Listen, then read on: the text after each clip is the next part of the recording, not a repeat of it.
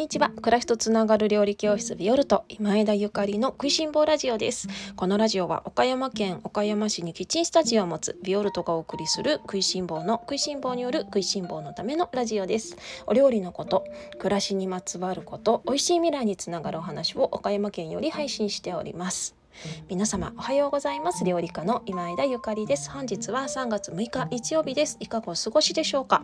今日は家族の食生活が気になるというテーマでおしゃべりをさせていただきます。皆様おはようございます。日曜日です。いかがお過ごしですか。えっと私はですね今日は岡山市からちょこっと北の方に足を伸ばして鳥取県からえっとまあ岡山県北蒜山の方ですね。にあのショートトリップに行こうかなと思っているところです。えっと現在ビオルトのスペシャルレッスンとしまして味噌味噌作りワークショップのオンラインレッスンの方を、えー、皆様にお申し込みいただいてで皆様にはあの食材のね発送を待っていただいているところなんですけれども今回私あの蒜山の方に行きましてで、えっと、鳥取県、まあ、蒜山と鳥取県のあのすぐに境目なんですけれども蒜山と鳥取県に行きまして鳥取県の藤原味噌麹店さんにお伺いしてで米麹がねあのできたよってもう美味しいのができたよっていうことなのでそちらを受け取ってで皆様に発送するような作業をあの今からしに行こうと思っています。久しぶりの蒜山すごく楽しみですね。まだ雪が残っているということで寒いのかな？ちょっとドキドキしますが。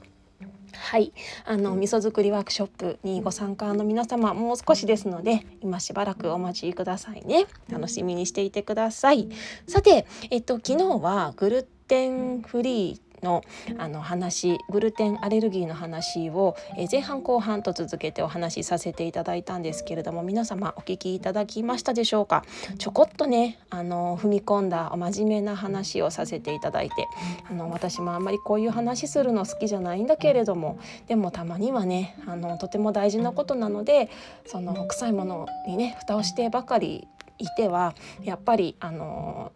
長い目で見て健やかで心地よいあの人生を過ごすことっていうのはなかなか難しいのでまあねあの長期的な視線を持つためにこういう現状ですよみたいなお話をさせていただいたんですね。あのお話を聞いてちょっとぐさっときた方もいらっしゃるかもしれないしそれからやっぱりあの健康的な食事私には無理だわとかちょっと難しいわとかあとそうねあの何を食べればいいのかじゃわからないな今まで食べてたもの全部ダメなのかみたいな風に思われてしまった方があの、ね、ちょっとへこんじゃった方がいたらなんか本意じゃないなと思うんですけれどもあの今日はねあのそんな皆様に向けてフォローじゃないですけれどもあの家族のね食生活だと、まあ、自分も含めて自分も含めてそして周りの家族の食生活が気になる人がに対してあの私がどうあの考えているかというようなお話をさせていただこうかなと思っています。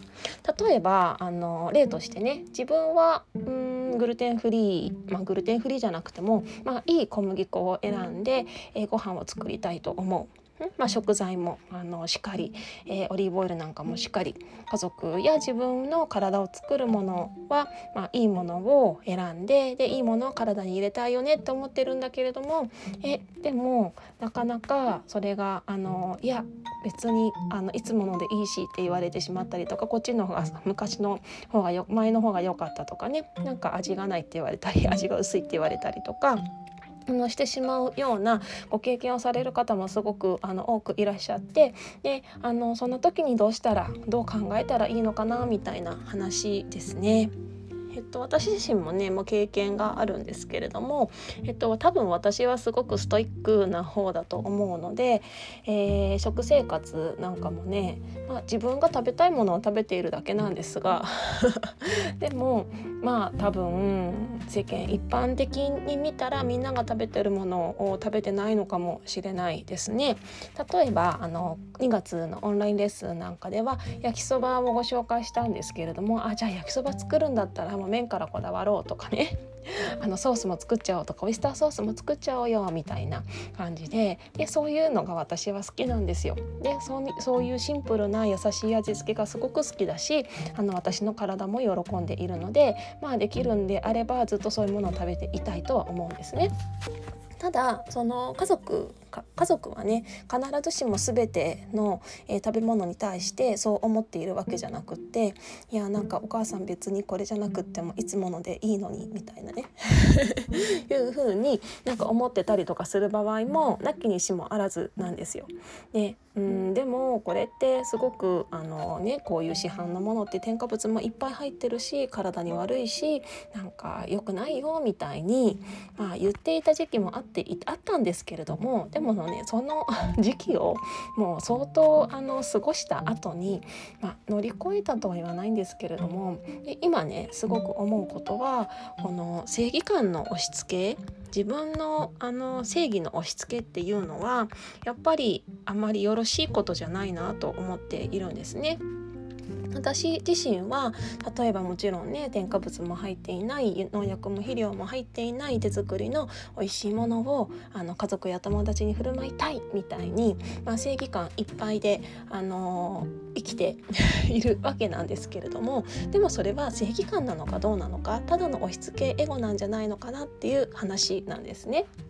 あのもちろんお相手の方が「いや嬉しいありがとう」ってもうめっちゃ嬉しいしこんな風なこんなようなものを食べさせてもらえてすごく幸せですってあの言ってくださるのであればそれはもう万々歳ですねもうみんなオールハッピーなんだけれどもただあの全ての人がそういうわけではないわけです例えば私は料理教室であの自分の作りたいものを自分の好きな味を皆様にご紹介させていただいてでそれを美味しい食べたいと思ってくださる方が来てるからそれは何だろう私の正義感の押し付けばかりにはなってないんだと思うんだけれども。求められてない人にそれをしたらやっぱりただの押し付けでなんですよね。でエゴなんですね。だからやっぱりそのあの人それぞれねいろいろなうん気質があるしそれからなんか食べ物ってねやっぱり生まれ育ってきた環境がめちゃくちゃ大きなあのー、なんだろう部分をね今までのあれこれがねすごく影響しているので、まあ、一朝一石にすぐにあのガラッと変えるっていうのは確かにすごく難しいことなのかもしれないですね。ねなんかよくありますよね結婚して新婚さんで あのお母さんの方が美味しかったとかお母さんの味はこうみたいなって夫婦喧嘩になるなんていう話を あのよく聞きままあるあるで聞きますけれどもやっぱりねあもちろんそれは言ってはいけないことだと思うんですがやっぱりその自分が育ってきたあの味っていうものはねもうかけがえのない多分思い出なんですよね。ね、だからまああの自分自身がね良かれと思って相手に伝えるあのこういう美味しいものをねあの食べさせ食べ食べてもらってであの健やかに過ごしてもらいたい健やかなあの人生を築いてほしいって思ったとしてもそれを相手が受け入れる体制になっていなかったらもうただのあの おせっかいでしかないっていうことなんですよね。であの当事者のことはやっぱりなかなかわからないことでねうん、なかなかわからないことでだからやっぱりその辺りっていうのはタイミングもあるしもしかしたら今はあんまり好まないかもしれないけれども5年経ったらやっぱりそういうものがすごい好きっていう風になる方もいらっしゃると思うんですよねだから何事もタイミングがあるし当事者のことっていうのはなかなか、まあ、本人でもねなかなかわからないことなので難しい話なのかななんて思っているんです。でえっとまあもちろんそういう私がいつも食いしん坊ラジオでおしゃべりをしているような美味しい私が思うね美味しい食材があの多くの人がそういうものを楽しんでくれたらまあ元気な人増えるんじゃないかなと私的には思っていましてでだからこそこういう活動をねあの もう公私混同でしているわけなんだけれどもでもやっぱりその豊かな人生とか健康的な人生っていうのは食べ物だけであの作られるものじゃないんですよね。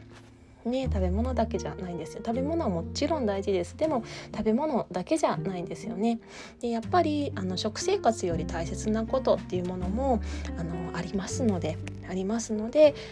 やっぱりそこをあの相手の気持ちになるっていうことはすごく大事なのかなって思います。であの自分食生活をねでも私は変えたいって思ったらじゃあ自分だけ変えたらいいだけの話なんですよ。そこは無理する必要私ないと思うの。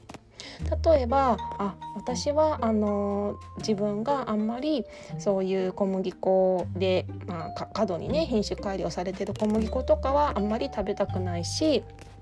あの農薬とかもあんまりかかってないのがいいなとか添加物入ってないものがいいなと思うんであれば自分はそれでいいんじゃないって思います。自分はそうしたらいいんじゃないって、まあ、何も人に合わせることないんじゃないって思うんですよね。だからもしあの変えるんであればまずは自分からでそこを押し付けない。自分が美味しいものを食べて健やかにハッピーでいることがまず大事で。であのもしねそれを続けていって本当にその食生活が、まあ、素晴らしくってあの心も体もハッピーに過ごせるのであれば多分そのハッピーなあの陽気なバイブスにあのみんながね惹かれてあ私もやってみようかな僕もやってみようかなみたいに思ってくれるんじゃないかななんて私は思っているんですね。まあ、それが私の手口です 手口ですね。からなんかうんちくをあんまりねいろいろあの物が汚れたところでそんなこと言われて嬉しい人なんか誰もいないじゃないですか。誰もいない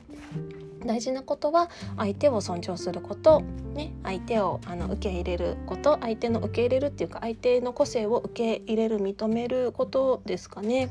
ねそれで、まあ、自分があの自分は自分だから自分は自分だから自分の人生を生きるっていうことなのかなと思ってます。そうなのでねあの例えば私家族があの家でラーメン食べたいななんて言われた時になんかスーパーマーケットのあの袋に入っている生ラーメンあるじゃないですか。なんか札幌ラーメンとか尾道ラーメンとか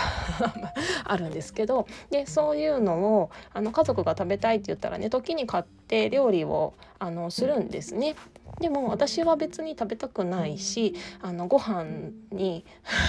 好きなぬか漬けのせて食べたり納豆とか美味しい卵ご飯してる方が美味しいからあの家族にはラーメン食べたいっていうから時に作ってあげてで自分はその横で何にも言わずにあのご飯と 卵を堪能して美味しいってね言って食べてたりとかしますね。なんかあの別にそれでいいんじゃないかなって思うしやっぱり私もそこでね無理してラーメンは食べたくないけどでも家族は尊重するっていう感じですかね。もちろんね一緒に卵ご飯食べた方が美味しいのにとは実は思ってますよ。思ってるけどでもやっぱりそれはあのね申し上げた通りね自分の押し付けかなと思うし、あのー、例えばその添加物が入ってない方が長生きできるとか病気にならないっていう風にまあくなんか思うけれどもね思うけれどもでも実際わからないもん私の方が先に病気になったりするかもしれないじゃないですか。どんなに健康的な食事をしているように見えてもやっぱりそこをねあの意固地になって、えー、暮らしていたらやっぱそれはすごく体に良くないからうん、私はもうず、うん、なんか健康のためそうね健康のためもまあなくはないけどねでもやっぱり食べたいから食べてるかな食べたいものを食べる自分の欲求やまああの本能や好きなものにただただ素直にね私は生きていますね。で相手にそれを押し付けないっていうのがすごくあの大事なことなのかなって思っています。いかがだったでしょうかですのであの皆様もね是非あのご家族の中でねそういう出来事なんかあったらねあんまりそういうことであの喧嘩とかしても楽しくないのでもちろん自分の考えとか学んだことを伝えることはすごくいいことだと思います。いいことだと思います。こんなこと勉強してとかねあなんか油っていうのはこういうものを選んだ方がなんか体にいいらしいよとかねそれとかお味噌っていうのはこういうものを選んだ方がなんか毎日のお味噌汁が美味しくなるらしいよとかね、まあ、そういう、あのー、せっかく勉強したことはどんどんどんどんシェアしてほしいと思ってるんですね。私も料理教室でみんなにあの学んだことは是非ご家族とかお友達とシェアしてねってもう私一人じゃ伝えきれないからあの皆様のねあのもうどんどんどんどんあの伝えてくださいねって言ってるんだけれども。言ってるんだけどでも、あのー、それに対して言ってであの、まあ、その人がねすごく興味を持って「え私もそうしたいな」とか「えそれ食べてみたいな」って言うんだったらもちろんもう一緒に GO って感じだけど全然興味なさそうだったらねやっぱりそれ以上は違うのかなって思いますね。あの他人のね人生をジャッジするほどあのなんていうのかなそんなにええらなんていうの他人の人生をジャッジするっていうのはすごくおこがましいこと。ですし自分のね人生を一生懸命生きてたらそんな暇ないんですよね。もうね自分に一生懸命ですよ。自分に一生懸命。そうだからやっぱり他人のことがすごく気になってちゃうっていう、まあ、もちろんね愛からあの湧き上がる愛から湧き上がるあの気気が気がねつくっていうことはもちろんあるんだけれどもでも必要以上になんか他人のことが気になっちゃうっていうのはやっぱりそれはもしかしたらね愛が源泉じゃないのかななんて思ってますね。ねそこちょっと深掘りすると違う理由が出てくるのかななんて思ってます。今日のお話はあのもううちの家族は全然みんなあの同じものが大好きでとかねあの私が作るお料理はもう全部喜んで食べてくれますよみたいな方にはね全然関係ないお話なのかもしれないんですけれどもただこの食べ物だけじゃなくってねあの医療医療の問題とかも全部つながってくるわけですね。医療の問題今日本人のその死亡する理由とかがまあがんとかがすごくあのほとんどですよね。ね、でその時にじゃあがんの治療をするのにどういう治療法を選ぶのかとかそういうのを家族とかなんかで話し合ったりとかするじゃないですか。まあ、そういう機会がありますよね。私の母ががんになった時もあのそういう話話し合いっていうか、まあ、そういう話になりましたね。どういう治療をするのかみたいな。でもそれってあのやっぱり一番大事なことは本人が決めることだから本人が自分で決めることなのでやっぱりあの相手を尊重する自分はなんかこういう治療法がもう絶対もうめっちゃ勉強したし絶対いいって思ってもでもそれがあの当の本人がそれに対して全くあの受け入れる体制になっていなければやっぱりね違うその人の人生だから自分が介入他人が介入するところじゃないんですよね。だからこの食べ物の問題っていうのは意外と病気の治療への問題とあのだんだんだんだん重なってくるので、ね、いつの日かなんかもしかしたらこの話を思い出す日が来るかもしれないのでねあの皆様にはあの覚えてどっかの頭の片隅にこんな話してたなーなんて覚えておいていただけたら嬉しいなって思うしどうしてももうどうしても自分がもう絶対正しいから変えたいあの人をもうあの救いたいから変えたいっていう方はもうもしかしたら絶交するかもしれないけどそれでもあのそういう勢いでそれだけのあの大きな愛であの立ち向かっていく決心が必要なんじゃないかなって思います。うん、そこは本当にあの他人を変えようとするっていうのはそれだけあのすごい覚悟がいることじゃないかなと思っているんですね。はいというわけで今日は家族の食生活が気になるというテーマでおしゃべりをさせていただきました。えっと、今日私はじゃあこれから昼前じゃない鳥取の方にあの電車でね今日は行こうかななんて思っています。えっとビオルトのオンラインチームの皆様えっとですねこの前配信しました新連載「魂のステーション」ゆかりとゆり子の本音ラジオ「魂のステーション」というのがビオルトのオンラインチームの中で始まっています。こちらはあのスタンド FM を利用した、えーと、音声配信なんですけれどもオンラインチームの方限定で配信させていただいたんですが1週間の限定配信となっております。えっ、ー、とですね今日今日明日明日までです。視聴期限がね。ですのでまだ聞いてない方は是非あの聞いてください。本当にブチッと切れてもう金輪際聞けなくなってしまいますのでね。それからもう一回聞きたいという方はもうあの明日まででしたら聞けますので是非聞いてみてください。コメントくださった方もあの本当にありがとうございます。まだまだコメント募集してます。そしてお悩み相談の方もねレターで受付しておりますので我こそはという方は是非レターお待ちしております。ビオルトはキッチンスタジオでのレッスンンとそしてオンラインチームの2本立てで料理教室を開催しております。オンラインチームにご興味がある方はぜひビオルトのオンラインショップを覗いてみてください。それでは皆様今日も美味しい一日をお過ごしください。暮らしとつながる料理教室ビオルト今枝ゆかりでした。